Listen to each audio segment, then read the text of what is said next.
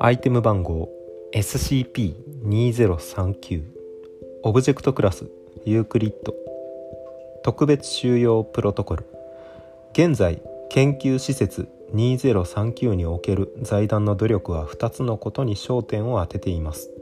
すなわち谷の外部領域への付帯的損害の予防最小化と現象の歴史及び挙動の分析です。研究施設2039に駐屯している財団組織は活性化状態の SCP-2039 によるあらゆる不体的損害の収容または可能であれば無力化という最優先指令を受けています。この部隊には民間人が領域内に侵入しないことを確実にするために谷の周囲を監視するという第2の目的も与えられています。活性化状態において不体的被害の可能性が谷を越えて広がっていると職員が判断した場合は収容部隊が動員されます。これまでのところ対象の直接的な除去は不可能であることが証明されています。現在対象は対立するグループとの直接戦闘以外では物理的損傷を負いません。したがって工作員はさらなる不体的被害を無力化するために対象の武装解除に全力を注ぎます。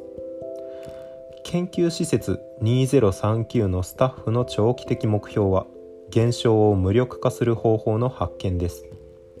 このため財団の社会学者医師であるウィルクス博士が SCP-2039 と財団の間で隠密の連絡係を務めるよう指名されました。ウィルクス博士は地元の医師を装って両グループに定期的な往診をすることによって両グループの歴史及び現象そのものの性質についての情報収集が可能です。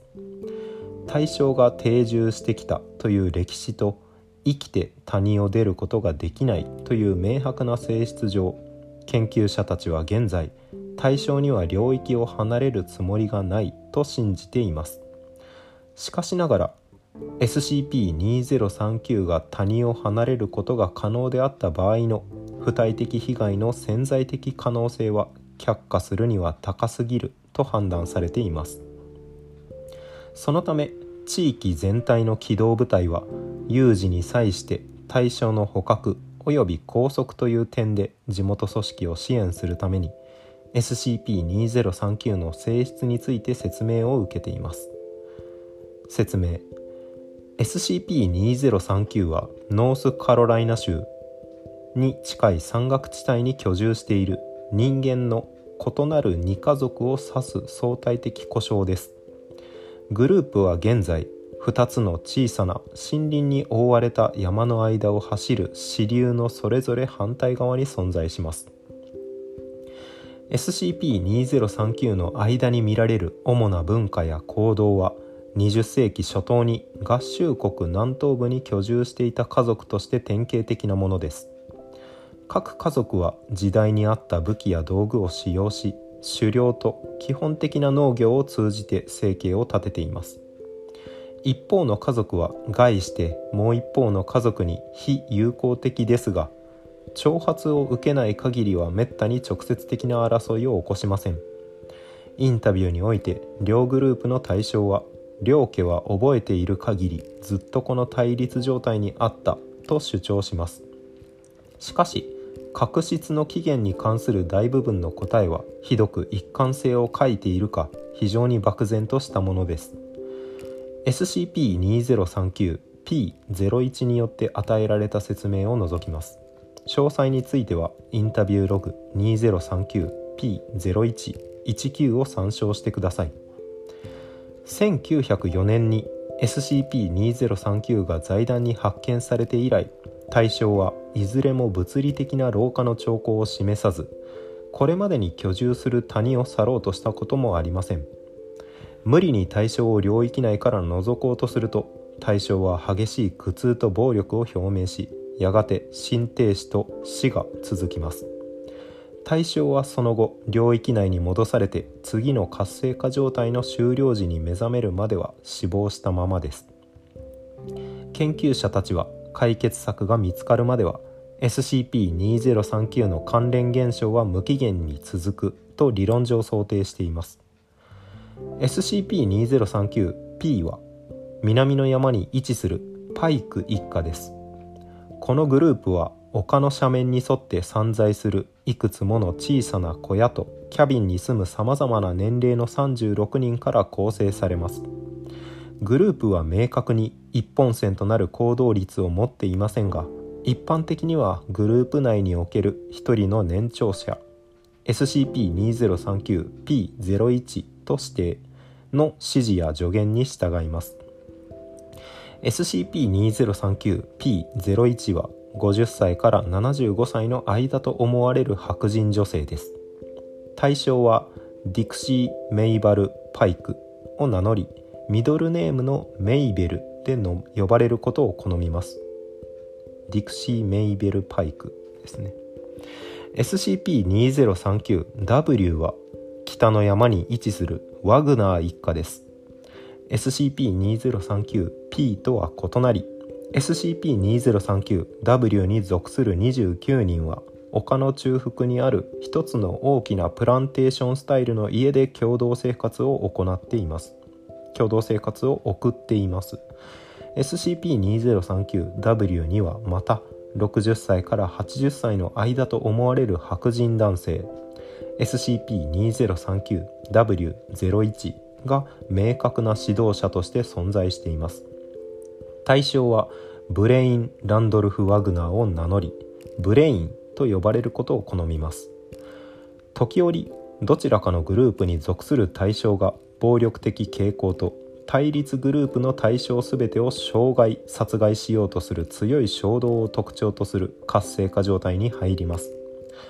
活性化状態が発生するのは家族の一員が対立グループの一人に危害を加えられた脅されたと考えている場合のみです。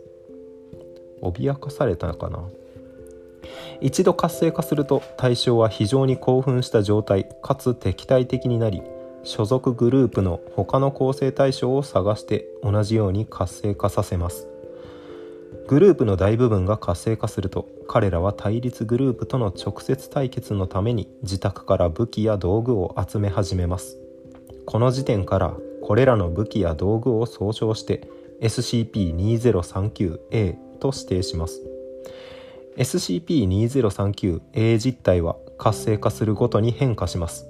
しかしながらこれらのオブジェクトが表す技術レベルは通常 SCP-2039 が維持している年代から考えて時代錯誤なものでありさらには頻繁に異常特性を示します。武器の性質に関係なく対象はそれらの操作に関する完全に実用的な知識を持ちます。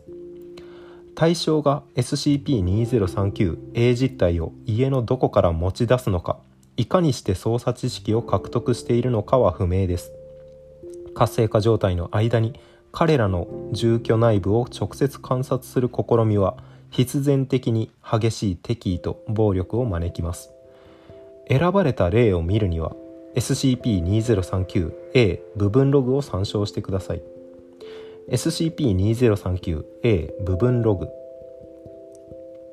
観測された活性化状態の日付1910年。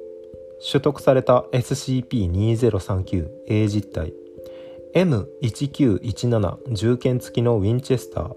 M1912 ポンプアクション散弾銃と。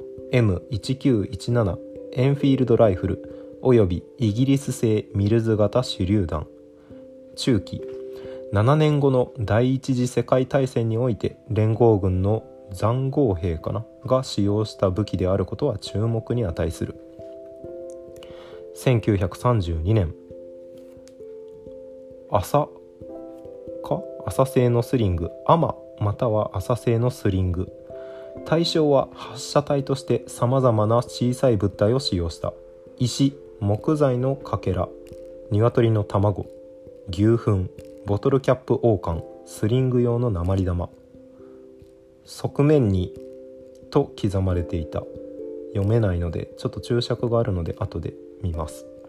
1971年ワームオーブランドのシリーストリングに外観上は同一のエアゾールスプレー缶。缶にはソリッドストリングと表記されていた。内容物は物理的オブジェクトに接触すると急速に元の25倍のサイズに膨張しコンクリートのように固く密集した状態になった。この活性化状態における死亡の大部分は窒息と深刻な食道破裂によるものだった。よるものであった。1977年携帯式の衛星テレビ受信用アンテナに似たオブジェクト。活性化すると編集済み。オブジェクトは最大 150m の距離から人間の体を約45秒で完全に脱水できた。1987年3リットル入りスーパーソーカーブランドの水鉄砲。内容物が普通の水であることに気づいた後対象は単純にしかし効果的に棍棒として用いた。2003年3リットル入りスーパーソーカーブランドの水鉄砲。オブジェクトは1987年の SCP-2039A 実体と物理的に同一だがこの時は軍用規格のナパーム B が充填されていた。2010年 MGM140 アタック MS 対地ん？地対地ミサイル。SCP-2039W が活性化。南へ攻め込む代わりに全員が居住区へ引き込み家の全面が破壊されて M270A1 多連装ロケットシステムがあらわになった。地元の収容組織が直ちに動員され EMP 兵器で電子的ターゲティングと発射システムを無効化。対象は南へ攻め込み SCP-2039P と格闘に及んだ。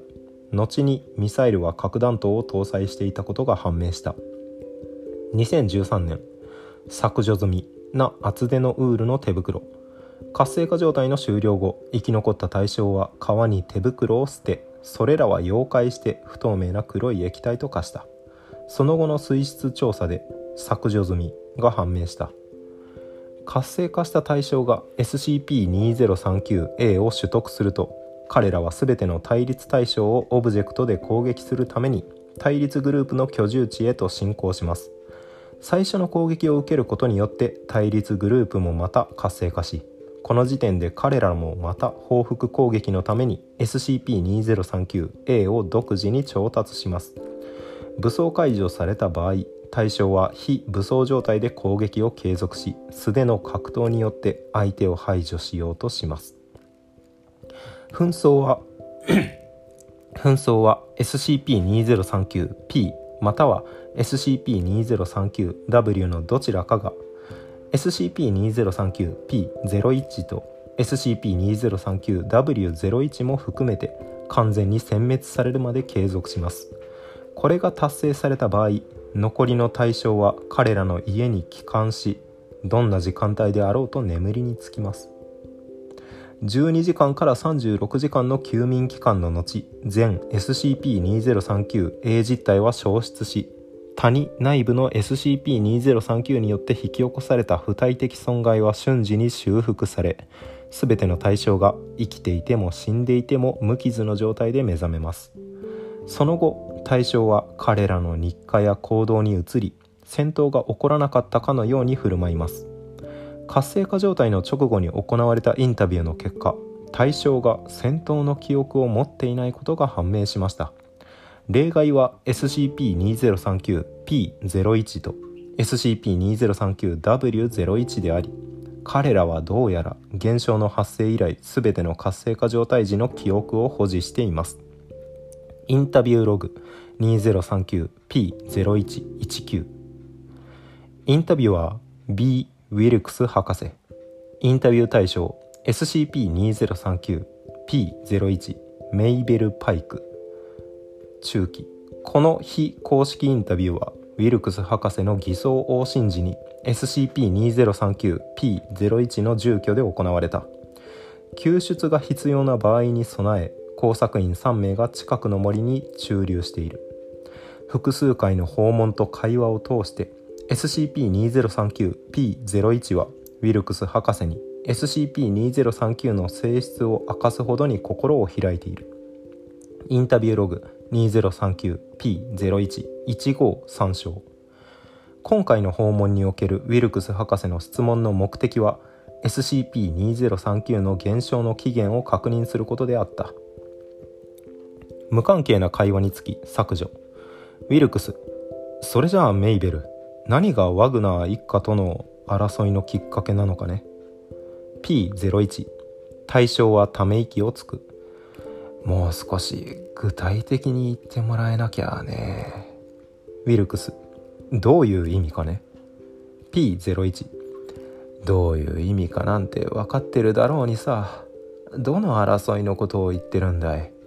ワグナーんとこの双子が猿の干し草小屋を燃やしちまった時かい？それともブレイン・ワグナーが直々にうちの乳牛を3頭もやった時かい？それともジュディがあれを見た時かい？あのアルビル・ワグナーが鶏とウィルクスすまんが全部ひっくるめた話だ。君が今言ったようにこの確執は随分と長い間続いているように思えてならない。一体全ての起こりは何なのかね？P01 ああ先生そんな込み入った話はあんたも聞きたくないだろうさ。長い話になるしあんたも忙しいだろうからね。ウィルクス今日は君で最後の往診なんだ。君が話してくれるなら何はなくとも時間だけはたっぷりある。私はね周りからはなかなか賢いやつだと言われてるんだよ。君が教えてくれた繰り返しについても何か手助けができるかもしれないじゃないか。P01 どうだかね。まあそんなに知りたいんだったら私が思い出せる限り話してあげようじゃないか。対象は90秒間目を閉じ深くため息をついて話し始める。ブレイン・ワグナーと私はそりゃあ仲が良かったのさ。子供の頃は。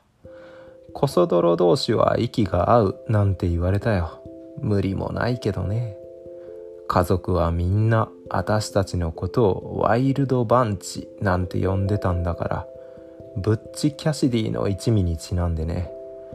私らは谷中の谷中の知り合いからお菓子やらあ谷中か失礼しました。私らは谷中の知り合いからお菓子やら何やらをこっそり盗み出す才能ってのがあったのさ。ウィルクス。まるで2人とも家族みたいに仲が良かったようじゃないか。P01 じゃあ聞くけど家族ってのは何だい？同じ血を引いている人のことかい？それとも一緒に育って一緒に晩ご飯を食べて一緒にお菓子を盗んで一緒にバカなことをいろいろする人かい？だからそうさブレインは私の兄だった。少なくとも私にとって兄に一番近い何かだった。ウィルクスそれじゃあ2人ともそんなに嫌い合うことになる何が起きたっていうのかね。P01 私たちが20代になった頃私は一人の女の子に会った。ブロンドの髪でちょっと短気なルーシーって名前の子さ。そりゃあ可愛らしい子でね。私たちは土が水を愛するようにお互いを愛した。その自分女の子に恋焦がれる女の子なんてのはどんなひどい目に遭わされてもおかしくなかったからこれは私たちだけの秘密だった。私はそれが怖くてブレインにも内緒にしてた。今になるとそうすべきじゃなかったんじゃないかとも思うけどね。ある日ボリック家の男の子が私とルーシーが手をつないで家に帰るのを見かけたのさ。多分何も知らずにブレインにそれを言ったんだろうね。何日か後にルーシーは「パパが留守にするから」と言って弁当持参のピクニックに私を誘った。そして私が見つけたのはスミスウェッソンを持ってあの子の死体を見下ろしてるブレインだった。対象は20秒沈黙する。覚えてるよ。あの子の髪が真っ赤に染まってなんて綺麗なんだろうって思ったの。さらに30秒の沈黙。ウィルクス。それで君たちの間に何が起こったのかね。P01 あたしはひどく腹を立てたよ。控えめに言ってもね。金輪際あの人殺しのクソ野郎とは付き合うまいと誓った。何が起こったのか言い訳することすらあいつには許さなかった。何年も経って私はパイク家のウォルターと所帯を持った。子供や孫には恵まれて農場なんかも持ったけどね。そこに愛はなかったよ。血にまみれたルーシーの愛らしい顔を夢見ることなく過ごした夜は一度もなかった。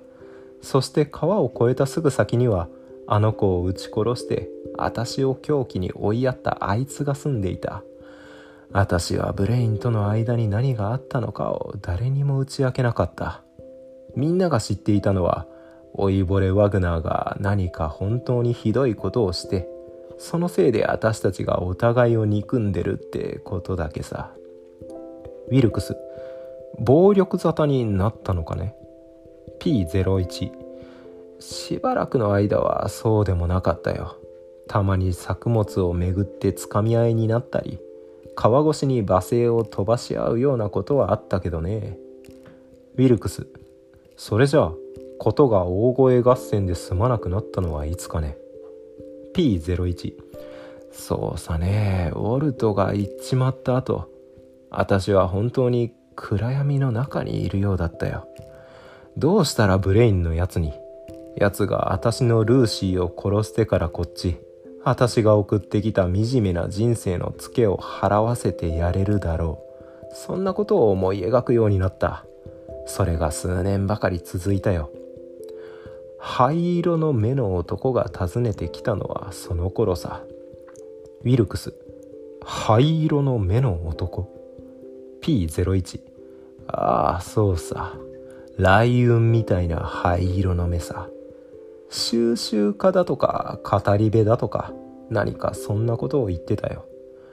良い物語は大好きだとか何とか言って当時ルーシーに本当は何が起こったのか知っていますかと尋ねてきたのさ。ウィルクス彼のことを何か覚えているかね。P01 特にこれといったことは思い浮かばないね。目以外は至極普通だったよ。私がルーシーについて話した時まるで飢えたような目つきだったのは覚えてるんだ。ウィルクス一体何を話したって言うんだね。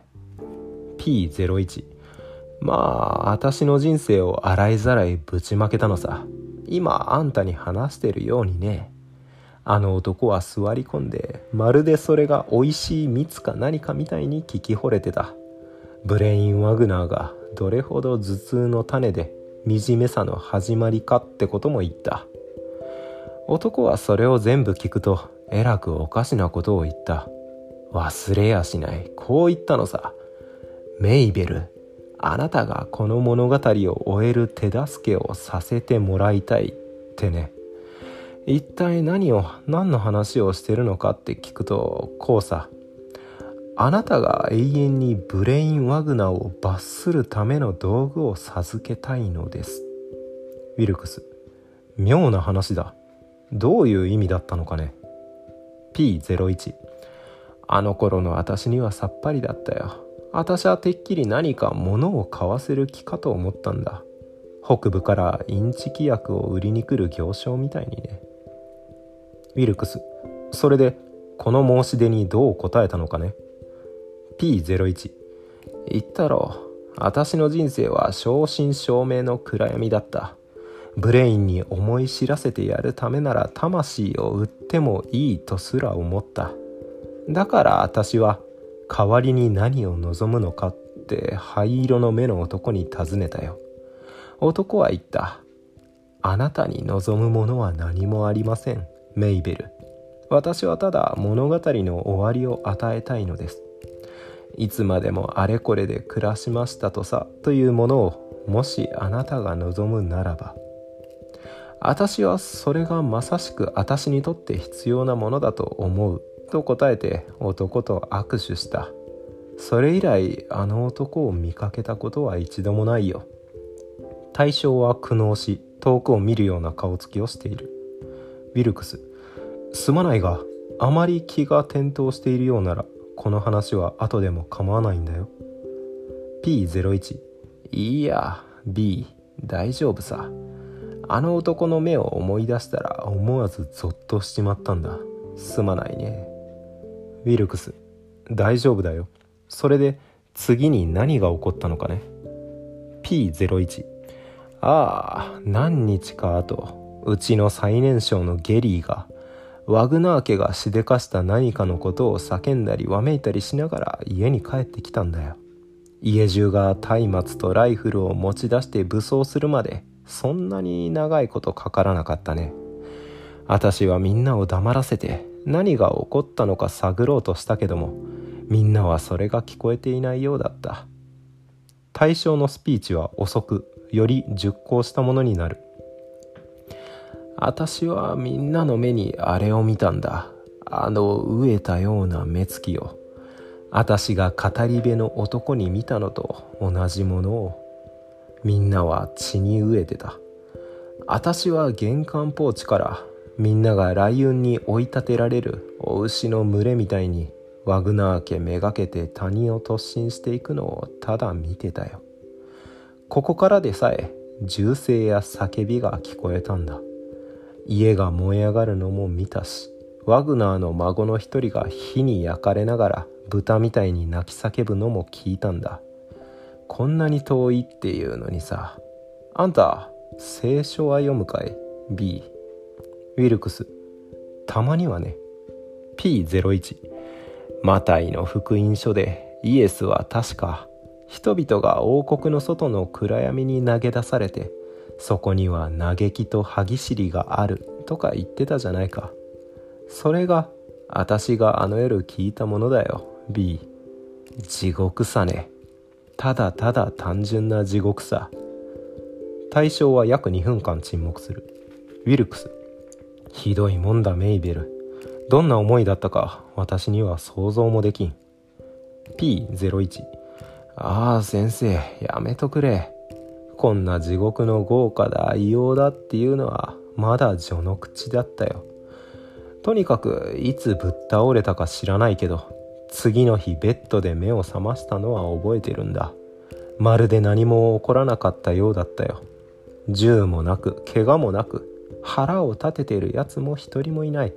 おまけにワグナーんちまでもが火の中にぶち込まれたのを忘れちまったように立ってるんだ。悪い夢を見たんだと思ったよ。ブレイン・ワグナーが家に駆け込んできて叫ぶまでは。メイベルお前は一体何をした？一体昨日の夜起きたのは何なんだ？あいつの目は怯えてたよ。何かに取りつかれたように見えたもんだ。うちの子たちはてっきりブレインが行かれたと思い込んで川向こうまで追い立てていった。答えてもらうぞメイベル・パイク。これで終わったと思うなよって叫ぶ声を聞いたよ。追い出される前にね。正直言って何を答えるべきかもわからなかった。灰色の目の男が言ったざれ言には何の重みもありゃしないとばかり考えてたけど。どうも私が間違ってたと思わざるを得なかった。ウィルクスそれでワグナーさんが最初に報復をしたのはいつかね。P01 まああれを報復って言えるかどうかはわかんないけどね。ブレインのやつはあの時何もしてなかったと思うのさ。私が言えるのは1週間後。私とエゼキエルが豆を缶に詰めてたら突然ジークが椅子から滑り落ちて長い黒い矢がその首の両脇から突き出してたってことさ。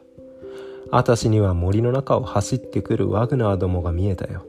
先っちょに小さい滑車がついたへんてこな弓を持って叫びながら金属の矢尻をつけた。細くて黒い矢をそこら中に打ちながら来るのがね。ビルクスワグナー一族は君たちを攻撃したのかね。P01 あいつらの叫びといったらワグナー家が燃え落ちた時のうちの一家を思わせたよ。でもそう長く聞いていたわけじゃないさ。連中の一人が私の足に矢を当てて私はこんな表現でごめんよ。馬糞の中に倒れ込んだ。最後に覚えてるのはアルビル・ワグナーが私を見下ろして私の魂を見据えてたってことだ。あいつは言ったよ。ウィルクスなんて言ったんだ？P01 これでしまいだ。そして奴は弓を引いて何もかもが暗闇の中になった。そして私はベッドで目を覚ましたんだ。前回と全く同じように。ジークは全くもって達者で外に座って豆を缶に詰めてた。矢もなけりゃワグナーどももいなかった。前回と全く同じように。ウィルクスなんてこったメイベル。それは P01 ウィルクス博士を無視する。それ以来毎回こんな調子さ。永遠に同じ調子。目に見えて苦悩する。ああ神様。永遠に。あの語り部は永遠にって言ったんだ。ウィルクス。もうやめようメイベル。もういいんだ。P01 さらに動揺をきたす。いやビー。永遠に永遠にって言ったんだ。私は永遠に死に続けなきゃならないんだ。ああ神様ルーシーごめんよ。この時点で対象の苦痛は部屋の外に届き対象の孫世話人である SCP-2039P27 の注意を引いた。SCP-2039P27 メイベルばあちゃんどうした？こいつが何か嫌なこと言ったかい？ウィルクス。いやジーク大丈夫だよ。メイベルはただ少し興奮してるだけだ。な？ただ話してただけなんだ。特に何も。P01 対象はヒステリー状態である。あいつらの目は灰色だった。ああアルビルの目は灰色だったんだ。皆飢えていて灰色だった。ルーシーなんであいつらはみんな灰色なんだい ?P27 おい何しやがったんだてめえは。さてはブレインワグナーの回し者だな。ウィルクス。ジーク私だ。落ち着いてくれ。医者のウィルクスだよ。私たちはただ話してただけ。P27 あのクソの寄せ集めみてえなワグナー一家の使いで来やがったのか？ちょっと立ち寄って俺の家族を傷つけてやろうってか先生よ。思い知らせてやるぜ。対象は部屋を出ておそらく活性化状態に入る。ウィルクス部屋を飛び出す。来てくれ救出チーム。パイク27が活性化した。ここから出してくれ。P01 このようにあなた方はその実によって彼らを見分けるのである。P27 どこ行きやがったクソ野郎が。P01 そして私たちは主の御顔とその力の栄光から退けられて永遠の滅びに至る刑罰を受けるであろう。この時点でウィルクス博士はキャビンを退出し直後に12ゲージ散弾銃のように見える SCP-2039A を帯びた SCP-2039P27 が続きました。発射によって問題の武器がスーダースの金属製フレシェット弾を装填していることが明らかになりまた弾丸は命中すると素早く液化しました。フレシェット弾はおそらく固形水銀によって構成されていました。工作員がウィルクス博士軽傷のみで済みました。を脱出させた時点で付近における全ての SCP-2039P は活性化状態に入り各々が SCP-2039A を装備していました。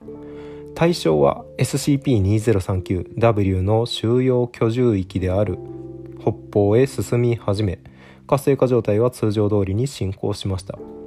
中期 SCP-2039W01 から同様の情報を収集する収集するウィルクス博士の全ての試みは成功していません。確執の起源に関しての質問を受けると対象は防衛的かつ敵対的になります。しかしながら SCP-2039W が住む家の音声調査の結果 SCP-2039W01 がしばしば夜に驚く夜狂症かな？夜狂症に苛まれていることが明らかになりました。これらにおいて最も頻繁に発せられる言葉としてルーシーといつまでもが挙げられます。財団の歴史学者は現在 SCP-2039P01 によって述べられた語り部の素性を洗い出すために地元紙を調査していますが未だ進展は見られません。ループ人間型敵対的時間武器知識自戒あ失礼自立ですね。のタグがついてます。注釈4つ。えー、1個目おそらく従感者の意古代ギリシャではこうした罵りを鉛玉に刻むことがあったようです。武器の一つだな。一番最初の武器かな。武器に書かれている。これだな。スリング弾の鉛玉。側面にと刻まれていた。が銃管を意味するんじゃないかと言われてます。注釈2つ目。缶から吹き出すと紐状に固まるパーティーグッズの一種。どれだ？ウォームオーブランド。ワムワムオーブランドのシリーストリング。エアゾールスプレー缶のことですね。で345が聖書の箇所ですね。3つ目マタイによる福音書8章12節。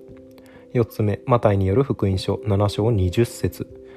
5番目テサロニケ人への第2の手紙1章9節。3はどこだ？これか。マタイの福音書でイエスは確か人々が王国の外の暗闇に投げ出されてそこには嘆きと歯ぎしりがあるとか言ってたじゃないか。で最後 P01 が言ってたやつですね。このようにあなた方はその身かなその身かその実によって彼らを見分けるのである。そして私たちは主の恩顔御顔とその力の栄光から退けられて永遠の滅びに至る刑罰を受けるであろう。無限ループものですね。一時の感情に身を任せてしまった結果後悔に苛まれることになった。灰色の目の男が今後出てくるかどうかだな。聖書にいるのかどうかですね。